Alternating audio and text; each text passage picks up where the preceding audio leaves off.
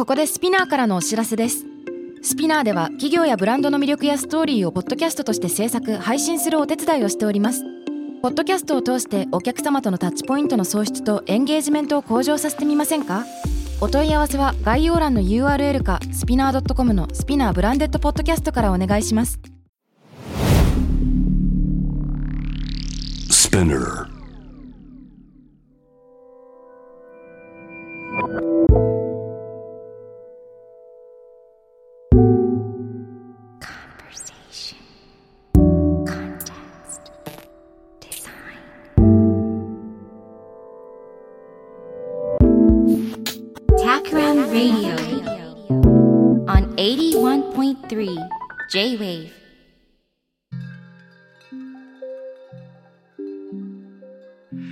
渡辺幸太郎がナビゲートしている J-Wave Takram Radio、えー今回のゲストは建築思想家の竹村大樹さんです。よろしくお願いします。よろしくお願いします。いやー今日楽しみに来ました。こちらこそ、あの、お呼びいただいて、本当にありがとうございます。あの僕の中でいつかね、あの、竹村さんをこの番組に呼びたいなというのをちょっと温めてたんですけれども、よろしくです。なんかね、木が熟したような気が勝手にしており、ゴールデンウィーク中とか、このご系統いただいた本をですね、じっくり読んでいました。ゴールデンウィークちょっと前かな。ありがとうございます。それで、まあ以前から、ね、あの普段からあの、大輝、大輝くんって呼ばせてもらってるから、うっかりそれで呼んじゃうと、時々あって、こういった話を断片的に聞いてたけど、それがまとまった一冊の本の形で、地球第三の森というね、本、えー書かれてますけど、この本、この一冊のまとまった形で読めて、あ、いよいよ、こう、いろいろ話を聞いたり質問したり、ディスカッションしてみたいなという気持ちになりました。ありがとうございます。いや、お時間を、ゴールデンウィークの貴重な時間を使っていただいたと思うので、本当にありがとうございます。うん、とんでもないです。さて、えっ、と、建築思想家という肩書きで今活動されてると思うんですけど、どこから入ろうかな。まず出会いのきっかけかしらね。やっぱり出会いのきっかけがどこだったかちょっともはや曖昧でよく覚えてないんですけど、僕も実はそうなんですけれども。そうですよね。ちょっとね、いろいろあったかもしれないんだが、やっぱり一番濃密にやりとりして、し始めたのは、多分2年くらい前からかな。2、3年前から、えっ、と、大輝くんがロンドン留学中ですかね。ロンドンの AA スクール。AA スクールって何の略ですか？えっと、アーキテアーキテクチャル・アソシエーション・スクール・オブ・アーキテクチャという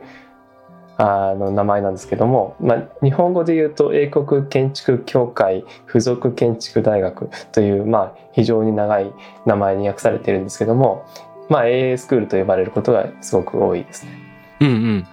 建築の大学院と言ってしまっていいのかな？えっと、一応学部とが修士両方あの出ていますので両方ある大学です。両方あると。あれ？え、大輝くん自身はここでそのどちらもあ収めたっていうことなんですか？両方収めましたね。ああ、そうでしたか。じゃあ日本で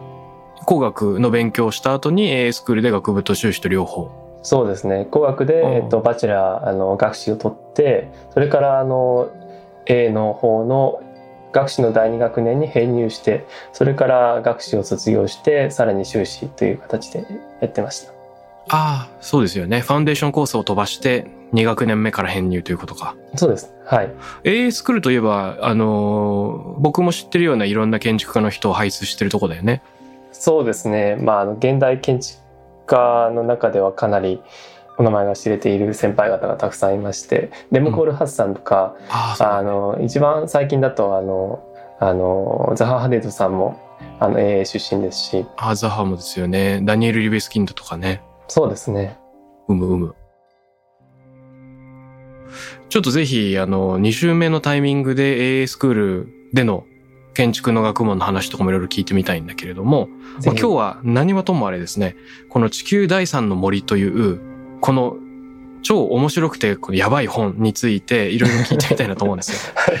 はい、これね。面白くてやばいっていう風に感じてるのはどういうことかというと、まあなんというか世界一平和な危険思想みたいなところがあるなと思ってるんですよね、この本は。母、えっ、と、なんとなく、はい。自分でもわかる、わかる気がしますね。わかる気がしますかね。まあなんというか、これ、なんて言ったらいいんだろうな。この地球第三の森っこの第三の森ってそもそも何なのとかいろいろ聞いていきたいんだけど、やっぱり僕なりに勝手に紹介しちゃうと、うーん、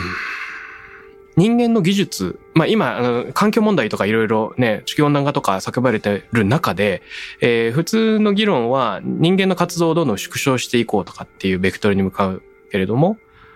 この本では人間の技術を縮小するんじゃなくてむしろ拡大することで生態系に貢献できるんじゃないかとか、あと、都市とか建築っていうのを第一次産業の拠点に、生産拠点に転換できるんじゃないかっていう、いわゆる教科書的な考え方のちょっと逆のような発想が根本にあるのかもしれなくて、まあ未来に対するなんて言うんですか？あの圧倒的なオプティミズムっていうかね、なんか楽観的態度みたいなのが根底にある。そうですね。科学的楽観的、ただまあ、あの、相当ラディカルだとは思いますけども、うん。ラディカルで平和みたいなね。これはちょっと面白いと思うんですよ。そうですね。あの、ディストピアを一切むには向いてないんですね。技技術の未来、あの、テクノロジーがより影響力を強める未来について書いていながら、一切ディストピアではないといううんところにおいては、あんまりない気もしますね。ね、ちょっとそのベクトル新しいなと思いました。で、せっかくなんで、あのー大輝くん自身から地球第三の森、この本についてちょっと紹介してもらってよろしいでしょうか？はい。まあ、この本のスタート地点として始まっているのは、この生物が誕生してだいたい35億年ぐらい経つと言われてますけども、うんこの生物たちっていうのは地球に仮暮らししてきたわけでだけでは決してないんですね。むしろ積極的に、そしてかなり根本的に地球環境を作り変えてきたっていう歴史があって、で、まあ、その時にどういうふうな要素技術つまり光合成であるとか岩を溶かしてあの資源を採掘したりとか、えーまあもう手であの土を掘るっていうところまで含めてのいろんな技術それからそれがあの地球にもたらした気候変動なり、えーまたは生物多様性を増やすといった、まあ、成功失敗っていった教訓を俯瞰するということがまずスタートラインになってですね。うん。でこれを見るとえー人類が今後どのように技術を地球の上で用いていけばいいのかっていうことに考えるに対してすごく重要な指針がわかるし、まあ、具体案もあるし、まあ、生物から今バイオミミクリーとかもありますけども要素技術そのものも与えてくれると。うんで一方で、えーまあ、人類の技術の方側もまたただ弊害だけももたらしてきたわけではなくて実は恵みの側面を提供してきたって例も確実にあるんですね。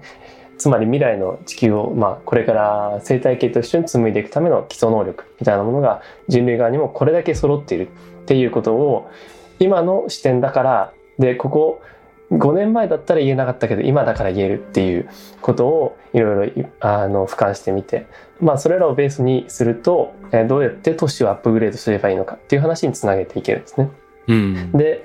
えーまあ、現代においては、まあ、人類の技術の大部分が都市を作る都市を運営する都市を養うっていうことに使われているのでその生物から学んでどんな技術を使っていけばいいのかどういうふうに使っていけばいいのかっていうことを学ぶとそれは都市をどう作ればいいのかっていうことにも直結してくると。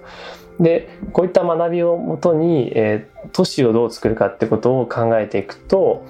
これはもしかしたら現存するこうサンゴ礁とか森林みたいなたくさんの生物がそこに住んで進化をして、えーその災害から守られているようなそういう場所を引き継ぎつつ新しい存在としてもう一つ第三のそういった生息地として都市が、えーそういうふうに進化できるんじゃないかアップグレードできるんじゃないかっていうことにつなげていってるんですね。うん。まあそれがこれがまあ本書のゴールといいますかあの地球っていうのはかなり予測しきれない部分が今後もあると思いますけどもそういった中にあってもこの生態地球生態系の保存と安定成長みたいなのを支えていくこれがサンゴ礁であり森林であり近未来都市であるっていう言い方ことができるんじゃないかそういうまあ本ですね。なるほど。あの、生命をたくさん称える、まあ、ゆりかごというか宿り木というか、という存在としての地上の森林と、そして海中のサンゴ礁。で、それと同じように第三の森として都市があり得るんじゃないか。そういうことですかね。そうですねはいその対等の存在としてあり得るんじゃないかっていうことですね。いやー、やばいですね。やばいですね。すいません。あの、こんなこと言ったら僭越だと思うんですけど、聞いたことないです、他に。そうだよね。いや、これはちょっとビビッときますね。びっくりするし、どういうことなの？っていうね。で、実際この本を読んでみて、そして以前の、えー、大輝くんのレクチャーの映像なども見させてもらったんですけど、あれを連想しました。複雑系の世界で、あの、パーコレーションとかっていうのがあるじゃない？ああの、いろんな断片的なものとか、繋がってないものっていうのが多数、あの、一個一個だともしかしたら大きな意味を持たないかもしれないんだけど、それが多数集まった時とか、ある密度を超えると、急に繋がり出したり、意味を持ち出したりするっていうような。だからそういう意味では、この一冊の本、うん体育館が考えてることっていうのは、その、いろんな知のパーコレーションというか、小さなかけらを集めることで、一つの大きな雪崩みたいなのができている、そんな本だなと思いましたね。ああ、なるほど。そうですね。いかなり多くの本であったり、論文であったりから、あの、引用しながら書いていますし、そういう意味では、その生物の技術というのも、パーコレーションだなと思っていて、生物という技術というのは遺伝子の中に、各時代でいろんな突然変異とかが起こった、その記録が大体残ったりするんですね。うん。それらが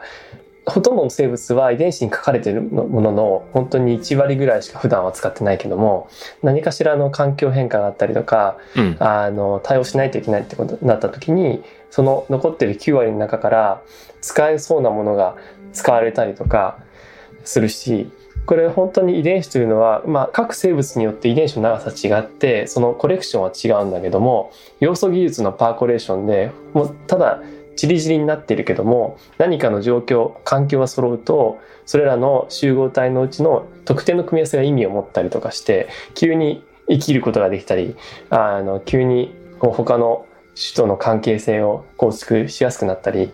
するっていうことがあるんですよね。うん。ありそうですね。でまあそれがまさにその人間の技術も本当にそうだなと。あのいろいろなところで要素技術が開発されてであ何かいざ脱炭素だってなったら日本もこれだけ多くの技術が出てきて、まあ、環境対応をこう始めていける。っていうのはかなり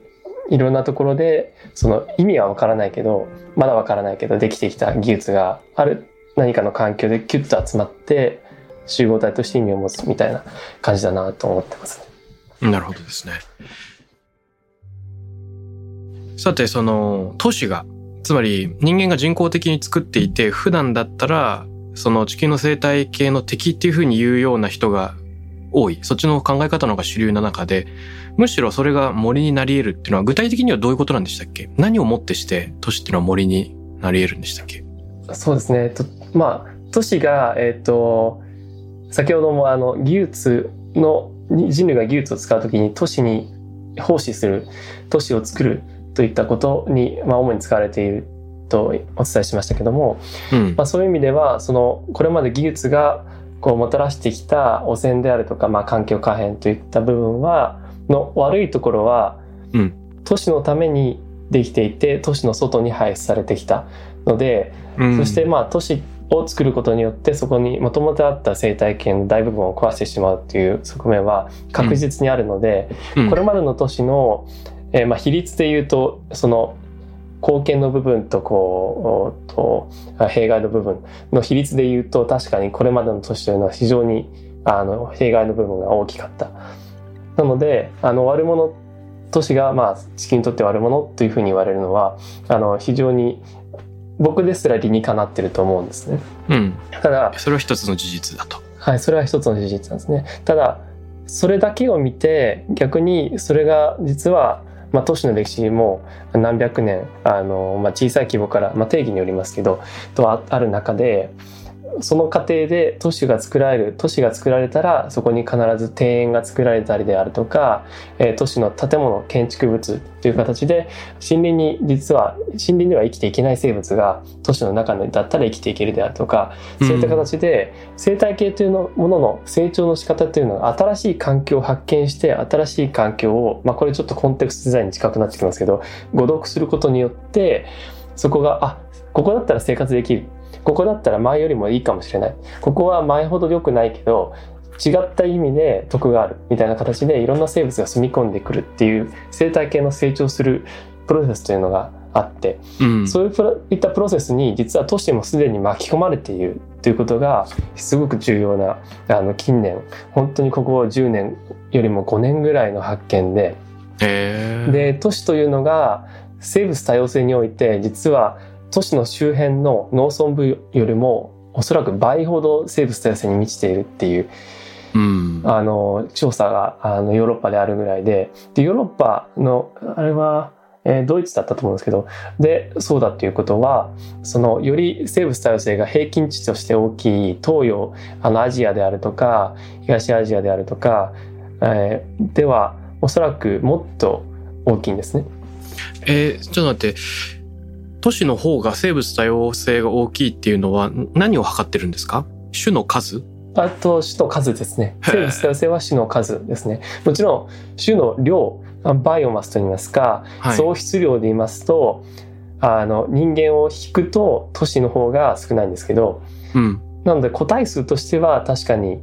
周辺に、はい、あまりまあ匹敵しないんですけれども種の数としては都市の方がずっと多かったりするんですね。はあ。えっ、と、都市の中で生物のその種の数を称えてる場所、どの辺にあるんですかね？えーっとこれはもうあのこれは結構直感に近くてあの大体緑地だったり公園だったりするんですけどもただこれの重要なところというのは緑地があって緑地があるから緑地が単体でそれを支えているかというと全然そうではなくてなるほどこ。れエンバイロメンタルヘテロジェニティっていうんですけど、えーっと環境併存性うん。と訳せる、あの専門用語でこれある一定の面積の中のいかに多くの種類の構造であるとか環境であるとか微気候が存在するかっていうのが生物多様性を決める非常に大きな要因なんですね。うんそういう意味ではただ森林だけただ草原だけただ湖だけっていうのに比べて都市と湖と庭みたいなその人間がちょっと特有の種類のあの多様性で植えた庭みたいなものとその原生林が残ったような森とあの草原とで都市も高さの違いなどありますよね。で、生物がこう建物の隙間とかに住めたりするようなそういった隙間の多さも違いますからそういった意味で極めて多様なそういったコンディションが存在していて都市の方がそういった意味においてこれまでのどの自然の環境よりも優れている可能性がある。でそれがその環境平等性というファクターを非常に大きくしていてそれが生物多様性に貢献しているというですね。興味深い。といった形ではいなんかもう現存する都市がかなりそういった性質を持ち始めていてポテンシャルとしてはこれをもっとエンハンスしていけばすでにかなり生物多様性とさらに個体数も支えうる存在になるんじゃないかと。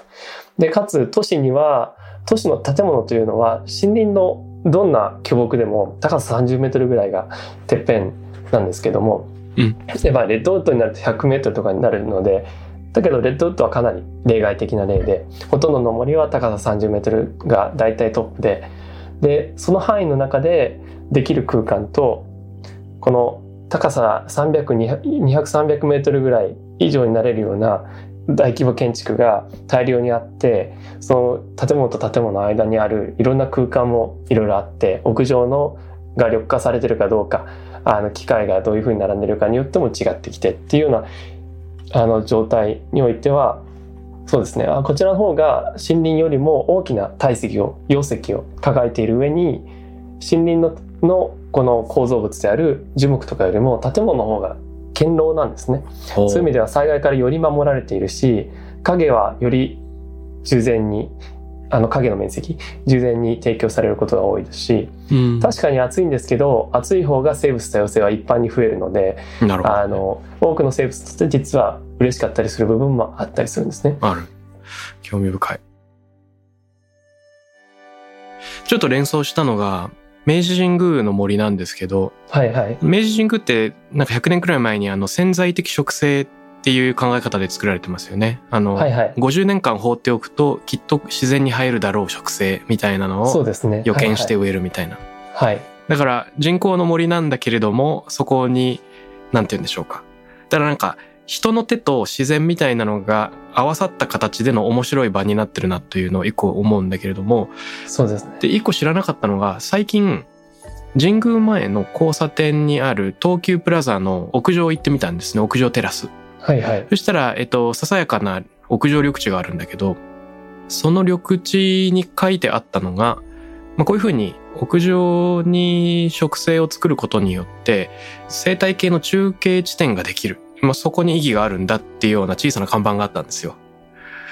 で、なるほど、虫なり鳥なり、もしくはその樹木のその種なりっていうのが、明治神宮とここっていうのその点と点みたいなのがこう結ばれる一つの中継地点になってるんだ。そういう考え方が、まあ、都市の緑の役割としてそういう考え方があるんだなというのを一つ、初めて目の当たりにした気がしました。でね。なんて言うんだろう。あの、普通ね、都市っていうとヒートアイランド現象とかビル風とか、一見、いろんな生き物に厳しそううん。で、その緑地みたいなのがないと結構辛いっていうようなイメージもあるんだけど、その都市が良い場所を足り得る、その生態系を、うん、よりプロモートしていくつか、エンハンスしていくような場所を足り得るための条件、第三の森として機能する条件って何なんでしょうね？えっと、これは非常に難しいところで、うん。あの、すでにそれなりに機能している部分があって、うん。ただ、その生物が生きるのに厳しそうというのは、まさにそうなんですけれども、あの、生物のが生きるのに厳しくない環境がそもそも地球にないというところが大前提が、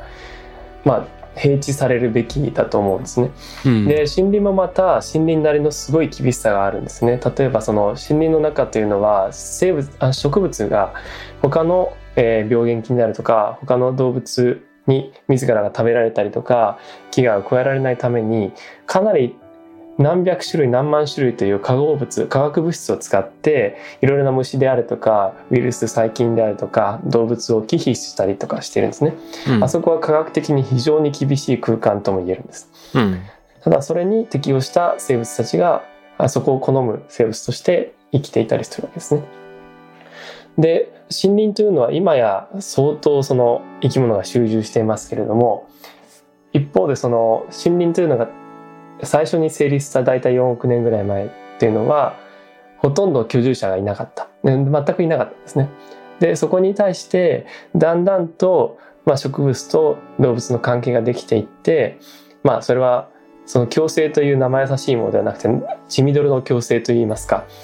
といったような関係性ができても含めてできていってうんだんだんとそこに住んだ方が有利だなっていうような生き物も入ってきてだんだん密度の高い人口密度の高い空間になっていったんですね。うんでそれと同じようなプロセスが都市において起こっていてうんでしかもそのスピードはもう何百倍ぐらいのスピードで起こってたりするんですね。で森林の場合は自ら外からの生物を受け入れるということを自らしなかったですけども植物はしなかったんですけど、人間の場合は都市の中にいろんな生き物を持ってくるっていうことを自らするんですね。なるほど。かつ人間自身も自分の皮膚の上に大量の生き物がつまりあの表皮常在菌であるとかがいますのでこれはあのどうしようもなく存在していて、まあ、基本的にはあの表皮を守ってくれたりとか腸内を守ったりしてくれている菌が多いんですけど細菌が多いんですけど、うんこういったものも一緒に家の中屋内に持ってくるわけですね。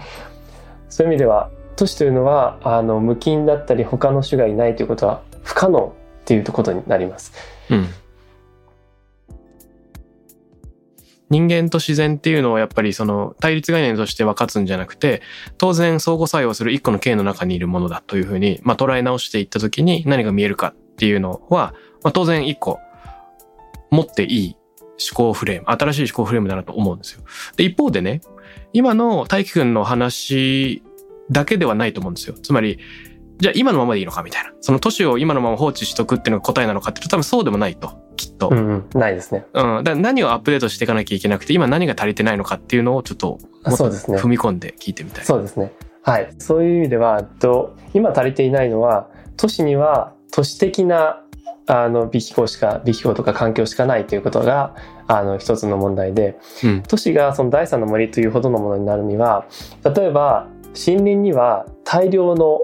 こうポケットがあるんですね。ニッチを作るような。それはあの微気候のニッチであって、で、その、まあ、何かに囲われていればその周りの素材によっても違ってくるんですけどこのなんか奥その深さというか奥行き懐の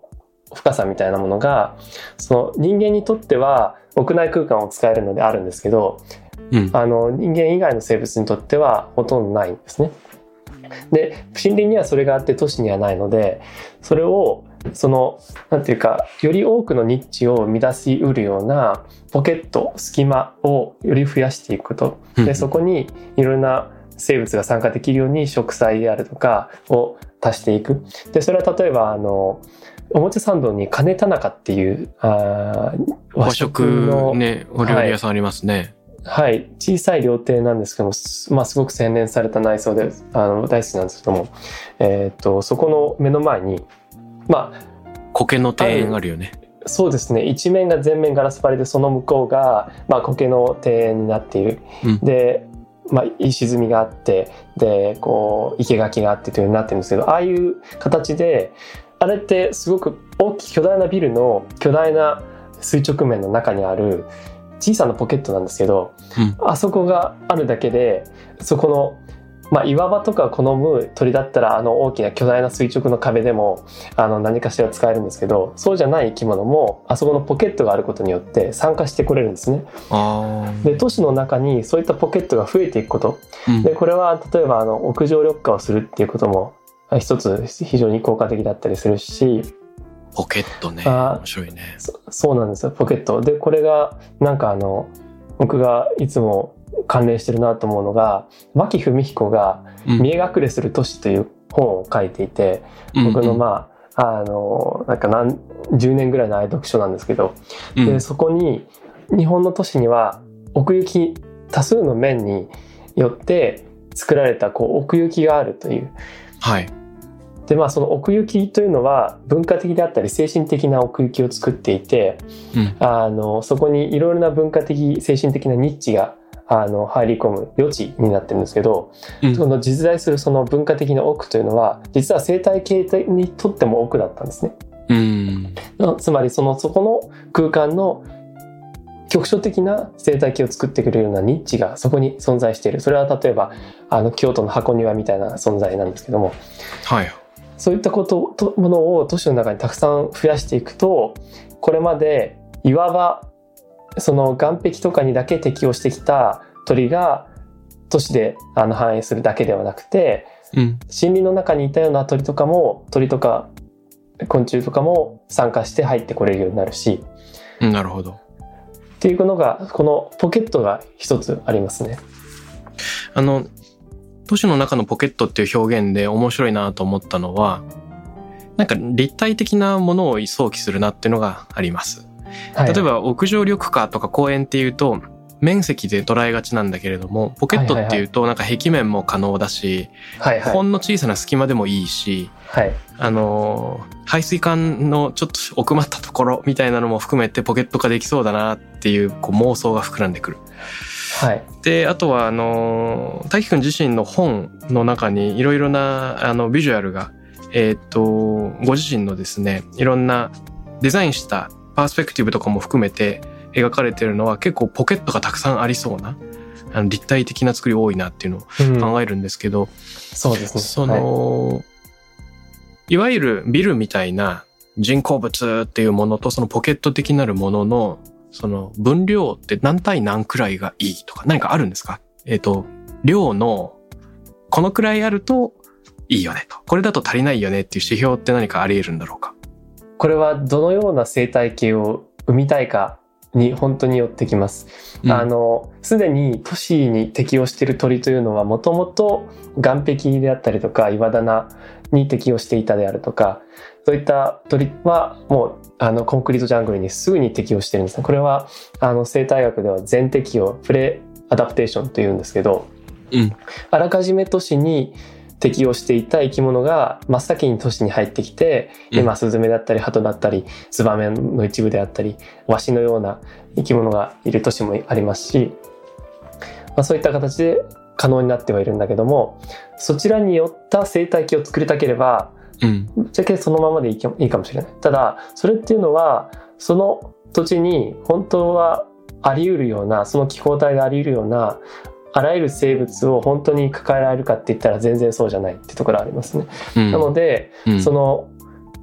都市の巨大な容石を生かして何ができるかというとその例えばニューヨークの例で言うとニューヨークのマンハッタン島って中央部にあの島があってそこにミッドタウンとかいろいろありますけどそこの土地面積の3倍の面積が容石として存在容石というかあの床面積として存在してるんですね。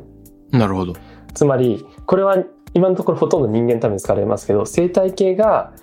使えるうるポテンシャルとしての土地が3倍になってるってことなんですね立体化によって。これはあの森林ができた時にも起こったことなんですけど都市がやってることというのはそれをはるかに超える次元のことなんですね。うん。ということはその容石の中の部分部分をちょっとずつ切り抜いてそのままでは適応できなかった全適応していない生き物もあの招き入れることができるようなポケットをたくさん作っていく。ということであのより例えばまあ森林に近い生態系になったりであるとかより岩棚に近い生態系になったりとかより湿地に近い生態系になったりであるとかうん。っていういろいろなタイプの生態系をもしかしたらビルごとに作っていけるかもしれない。うんでそうするとそのエンバーラメンタルヘテロジェネティっていうその併存性がさらに増幅されるので都会の生物多様性っていうのはそのうち森林を超えうると思ってます。うん。なるほど。これ、ももしかしたら、大輝くんの本の地球第三の森の冒頭に出てくるところも繋がってくるのかなと思うんですけど、都市を水源に変えるっていうところからスタートしてるじゃないですか。はいはいはい。で、これは、あの、今ある都市の姿、えっと、どちらかというと生産する場所ではなくて、その消費のみに偏ってる姿ではなくて、どちらかというとそのソースになり得るんだと。はいはい。源になり得る、その一つのスタート地点として水っていうのを挙げてくれてるわけですけど、うんここのちょっと具体的な話もいろいろ聞いてみたいなと思って、これとかさ、あと、その機械、建築の進化も環境容量の上限を打開し得るんだっていう話が、まあ本の他の後半の方にも出てきますが、このはい。辺のちょっと具体的な考えを聞かせてもらっていいですか？わかりました。まず水の方からなんですけども、はい。このここまでお話しさせていただいた内容は生態系の話なんですよね。はい。で生態系がその都市の構造であったり形であったり微気候にどう適応していてまたこれから変えていくことに招き入れることができるかみたいな話をしてきたんですけど、うんこれこの第三の森のもう一つの主眼としてこの人類の技術がどのように進歩してきたかでそれが都市をどう変えるかっていうことなんですね。うん。で都市の形ではなくてこれは今度は機能面なんですよね。はい。で機能面で言うとその空気中から水を集める技術だったりであるとかでこれは昔からある水道によってそのもともと水源地のない場所に水を届ける技術であったりとか、うん。っていう技術もありますし空気中の二酸化炭素をかき集めて、まあ、光合成というのは空気中の二酸化炭素をかき集めてあ何か化合物を作っていくわけですけどもそれに近いことまたはそれ以上の効率でできるような人工光合成っていう技術もかなり成熟してきましたしさらにまあエネルギーをこう取り込んで太陽光から受け取ってくるまたは風から受け取ってくるっていうような技術もできてきていますしまたあの廃棄物をこう分解していくこのあ森林の中ではその森林の中で生まれた廃棄物というのは全て土がちゃんと分解してまた再利用できるようにしてくれるわけじゃないですか。でも、うん都市にはこれまでそれがなかったんですね。都市はゴミを外に出す以外に方法がなかったっていうところがこれからちょっとずつ変わってきていて逆に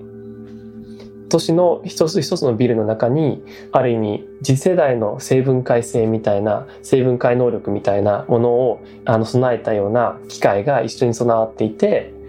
で建物から出た廃棄物も分解して、まあ、栄養素に変えるなり肥料に変えるなりするし建物自体を更新したものまで変えていけるかもしれない。でそういった技術あが、まあ、エネルギーを作る何かを生産するっていう技術もですし再利用するっていう技術も含めていろいろなものが技術が急に揃ってきたんですね。んそうするとこれまで森林しかできなくて都市が絶対にできなかったことというのが都市もできるようになるしうん。で都市の方はその性能というのをいくらでも加算していくことができる。生物の進化よりもはるかに速いスピードでそれを加算していくことができるしカスタマイズできるので都市の方がもしかしたら最終的に例えば二酸化炭素を吸ってまたは排出して地球上の二酸化炭素量を調整するであったりとか。であとはその光合成であのエネルギーをこうやって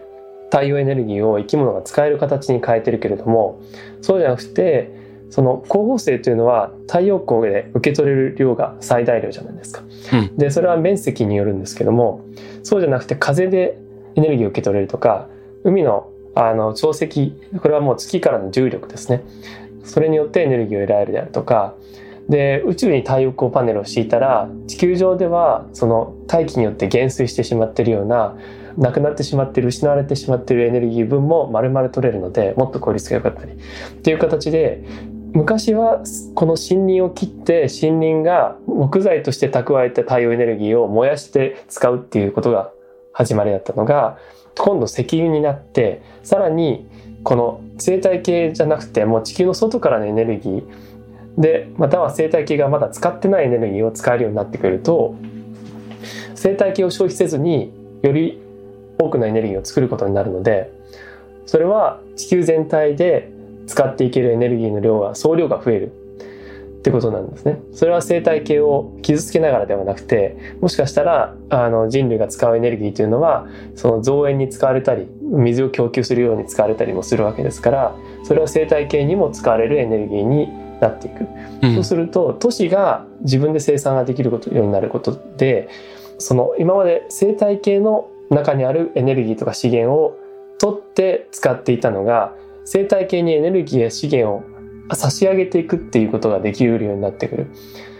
供給源になっちゃう。そうそうそう。それがまあ炭素を吸収したら炭素供給源になるし、まあ、つまり生物界というのは炭素化合物でで全部できているので、うんそれの元手を差し上げることができるかもしれないしエネルギーっていう意味ではその生物界というのは炭水化物という形で太陽エネルギーを炭素化合物の形に凝縮したものを食べることによって胃の中でそれを分解してそのエネルギーを取り出しているわけですけれども。うん。その元になるような炭水化物を都市が作ることができるかもしれないし。でそれをやるサプライチェーンはまだできてないけど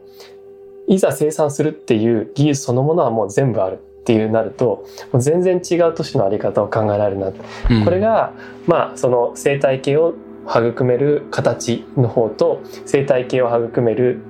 で、まあ、人間はもちろん育める機能の方のこの2つの主眼で、まあ、この本はできてるっていう感じですね。うん。あのこれは多分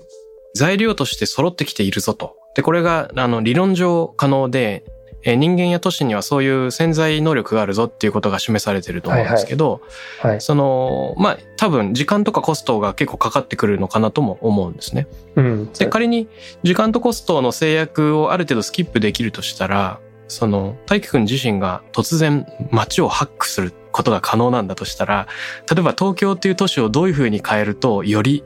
生態系に寄与するような都市にできるんでしょうか何でも変えていいとしたらどうなるなるほど。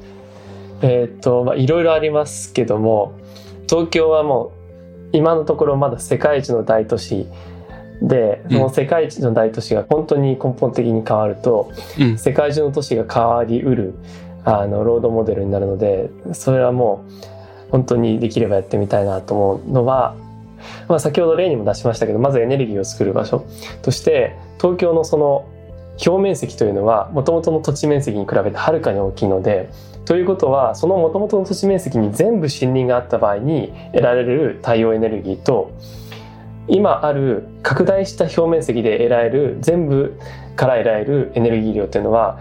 後者の方が大きいわけですから確かに確かに。それを大きなエネルギーの供給源にして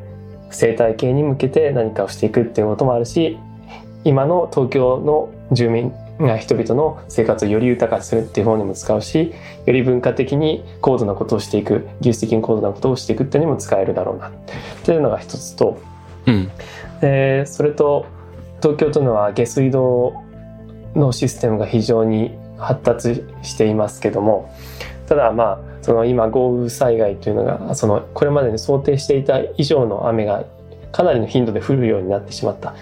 そうなるとその水道でもちろん地下の大神殿って言われるようなああいった外交あの排水路っていうのを作ってもいますけどもそうじゃなくてビル一個一個で集めて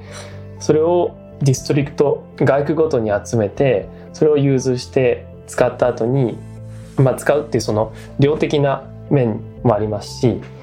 その実はその東京に降る雨というのは東京の水需要を超えるとも言われているので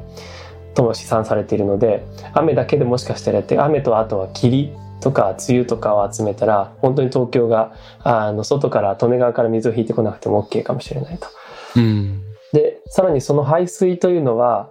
今となってはもう下水として流すんではなくてかなりきれいにしてな流すことができるようになってきていますし、まあ、多くのその下水処理場の設備がちょっとまだ古いんですけどそれらをちゃんと更新できるんだったら本当に微量に不栄養化した微弱に不栄養化した水を環境中に戻せる。うんでこれはその森林であるとかあの他の生態系を育てるわずかに不栄養化した水として生かすことができるので東京で使った水は東京が周辺の生態系を育てる水源にもなって栄養源にもなるっていうような形があり得るなと思っているので東京が周りの生態系を育てていくこの気候変動でちょっと弱っていくかもしれないけどそれでも大丈夫なようにしていくっていうのが2つ目で3つ目がさっきの奥をたくさん作るってことですかね。奥ね。はいはいはい。あのたくさんのニッチを作るでそれが本当に生態系のニッチってだけじゃなくて見え隠れする都市に描かれているような文化と精神のニッチにもなっていくっていうそれが併存するっていうことになると東京は文化的にももっと面白くなると思うしまあその3つですかね。いいですね、いいですね。面白そう。例えば、あの、今東京ってめちゃくちゃでかい面積で考えちゃったんですけど、今、J-Wave のスタジオにいるんで僕六本木ヒルズにいます。はいはいで、六本木ヒルズみたいなスケールだと、いくつかのビルとか建造物が組み合わさっていて、うんえー毛利庭園みたいな、ちょっとしたビオトープみたいなものもあり、点在する植生もあるみたいな。はいで、こういう、えっ、と、なんか中規模な、経済圏としてもちょっと、あの、自己完結し得るかもしれないみたいな、なんかこう、小都市？こういう場を好きにハックできるとしたら、今の3つみたいなのっていうのは、結構いろいろできちゃうもんなんでしょうかね。あできちゃうものだと思いますね。基本的にあの、えっとエネルギーに関してと,、えっと3つ目に話した奥を作るというこの2つについては建物の外装の本当に1レイヤー分、うん奥行き5メートルぐらいの範囲で全部できちゃう。どういうこと？奥行き5メートル。あその表面からその外装から奥行き5メートルまで例えばくり抜いて、うんそこに一つ奥を作っちゃうみたいな。なるほど。でそれをまあいくつか連ねたりとかうん。あの2個3個横に連ねたりとかすることで奥が結構作れちゃいますし、それぞれで植生を変えちゃうこともできますしで、まあ、役割であるとかその蜂にいい植生と蝶が呼び寄せる植生と別々に作ってしまったりとかね。でその太陽光とか風力からエネルギーを得るというのも奥行き5メートルの中でできちゃうんですね。うん。ともすればそのガラス面でできちゃうのでなるほど。そういったまあ結構わずかずつの更新をたくさん組み合わせていくことで既存の構造物はまあ東京だったら信頼のできる強度がありますしえー、すっごい面白いね。すごいいろいろできると思います。ファサードが都市を森に変えるスタート地点になり得ると。そうですね。もしかしたら終着地ですらいいかもしれない。なぜかというと都市というのの基本性能であるうん人間をがそこであの豊かに生活するっていう機能を犠牲にしてまでやる必要は特にないと思っていてなるほど。表面積の時点ですでに既存の森林でが可能だった表面積をはるかに超えているので表面積って、フロア面積なの？それとも、立面ではないよね？あ立面です立面です立、あ、立面のことなんだ。あ立面も含めてそのもともとその東京というあの3000万人が住んでいるその土地全体をうん。の平面としてその陸地の面積これが丸1で、で丸2としてそのビルの表面を全部足した分のああ、なるほどですね。つまり屋上も含みますしその人工地盤の高いところもあるし、はあはあはあでまあさらにその生態系がもし入り込んでもいいような半屋外みたいなところだったらそこの面積も含むしっていうふうにああ、そういうことね。ああ、なるほど。あ、じゃあ人間が暮らしてるその各フロアは数えてないのね。今のところは数えてないです。ああ、そういうことですね。じゃあ全然ファサードに始まりファサードに終わるでもいいける可能性があるのか。可能性が十分にありますね。ああ、そうすると森林とかサンゴ礁のメタファーにすごく近いイメージ浮かんでくるね。はい。あの、森林もサンゴ礁も、これすごく似ていて、森林の表面しか使われてないじゃないですか、生態系には。はいはい内側は完全に実が詰まっていると。はいサンゴ礁も実が詰まっていると。うんなので、外側しか使ってないんです。うんでも、それでもこれだけ、それだけ豊かな生態系を支えていて、都市というサンゴ礁よりもはるかに大きいこの容積のものの表面積が全部それに使われたら、それだけでもう相当の影響力になると思います。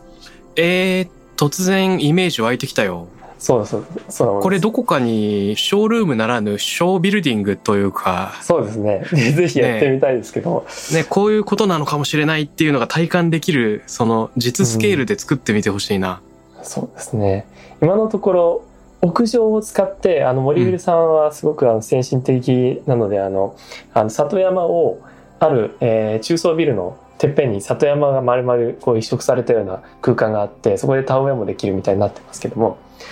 そういったまあ、今、だんだんその平面の、その屋上っていう平面が使われるようになってきたけども、これからは多分垂直面の利用の仕方、っていうのもどんどん増えてくる。まあ僕としてはあのそのそうやって作った奥を奥としてまあそのまあ金田中みたいなその苔の庭とちょっとその蜂が好みそうな植生のあるような植え込みとそれと松とかあのが植わってるようなそういった奥行き5メートルぐらいの奥のさらにちょっと内側に縁側を作って。そこで住みたいとか思ってるんですよね。うん。なるほどですね。ちょっとそその想像したのが、立面で言うとさ、よく屋内でインテリアの一環としてその植物をあの垂直庭園として植えるようなのがあるけど、うん、フランス人のボタニストなのか、パトリック・ブラウンさんっていう人がいて、日本にはいはいもいくつかね、あの作品がある垂直緑化の作品を作ったりしてるけれども、バーの中とかさ、ホテルのはいはいはい。ロビーとかあるけど、ああいうものだと、まあ、かん、をもしファサードに施してしまうと、壁はいいんだけど、窓があるところをね、塞いでしまうから、そういうのが、その、人間の生活と、その都市の、なんて言うんでしょうね。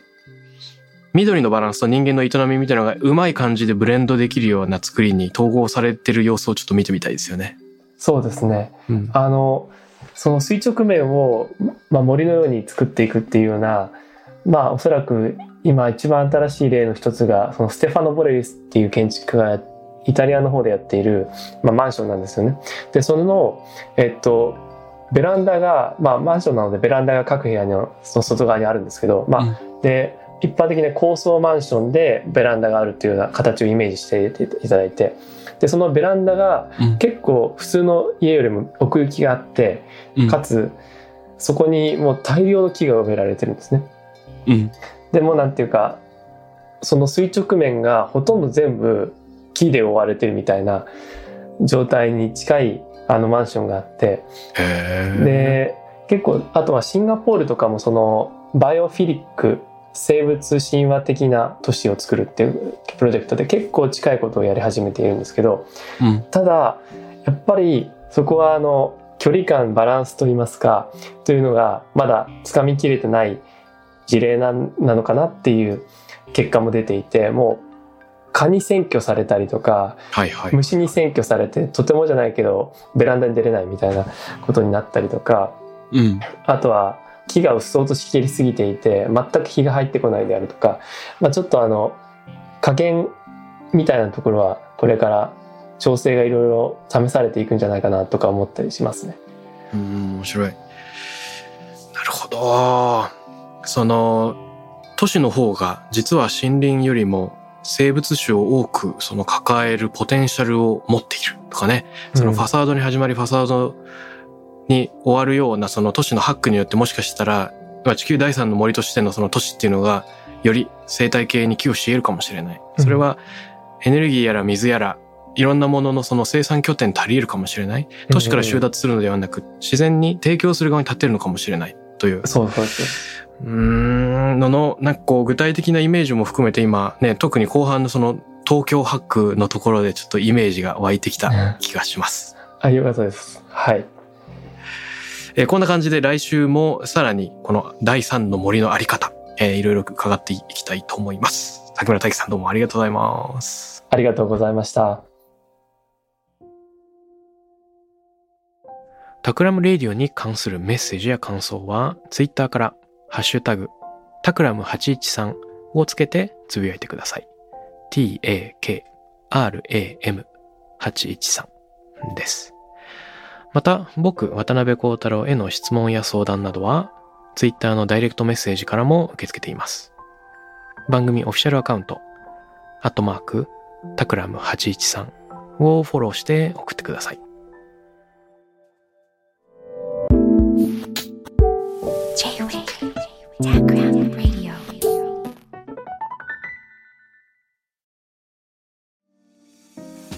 ここで SPINEARからのお知らせです。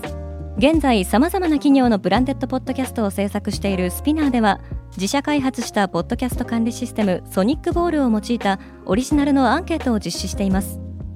リスナーの属性データを可視化することで御社のニーズに合わせたコンテンツ制作が可能になります。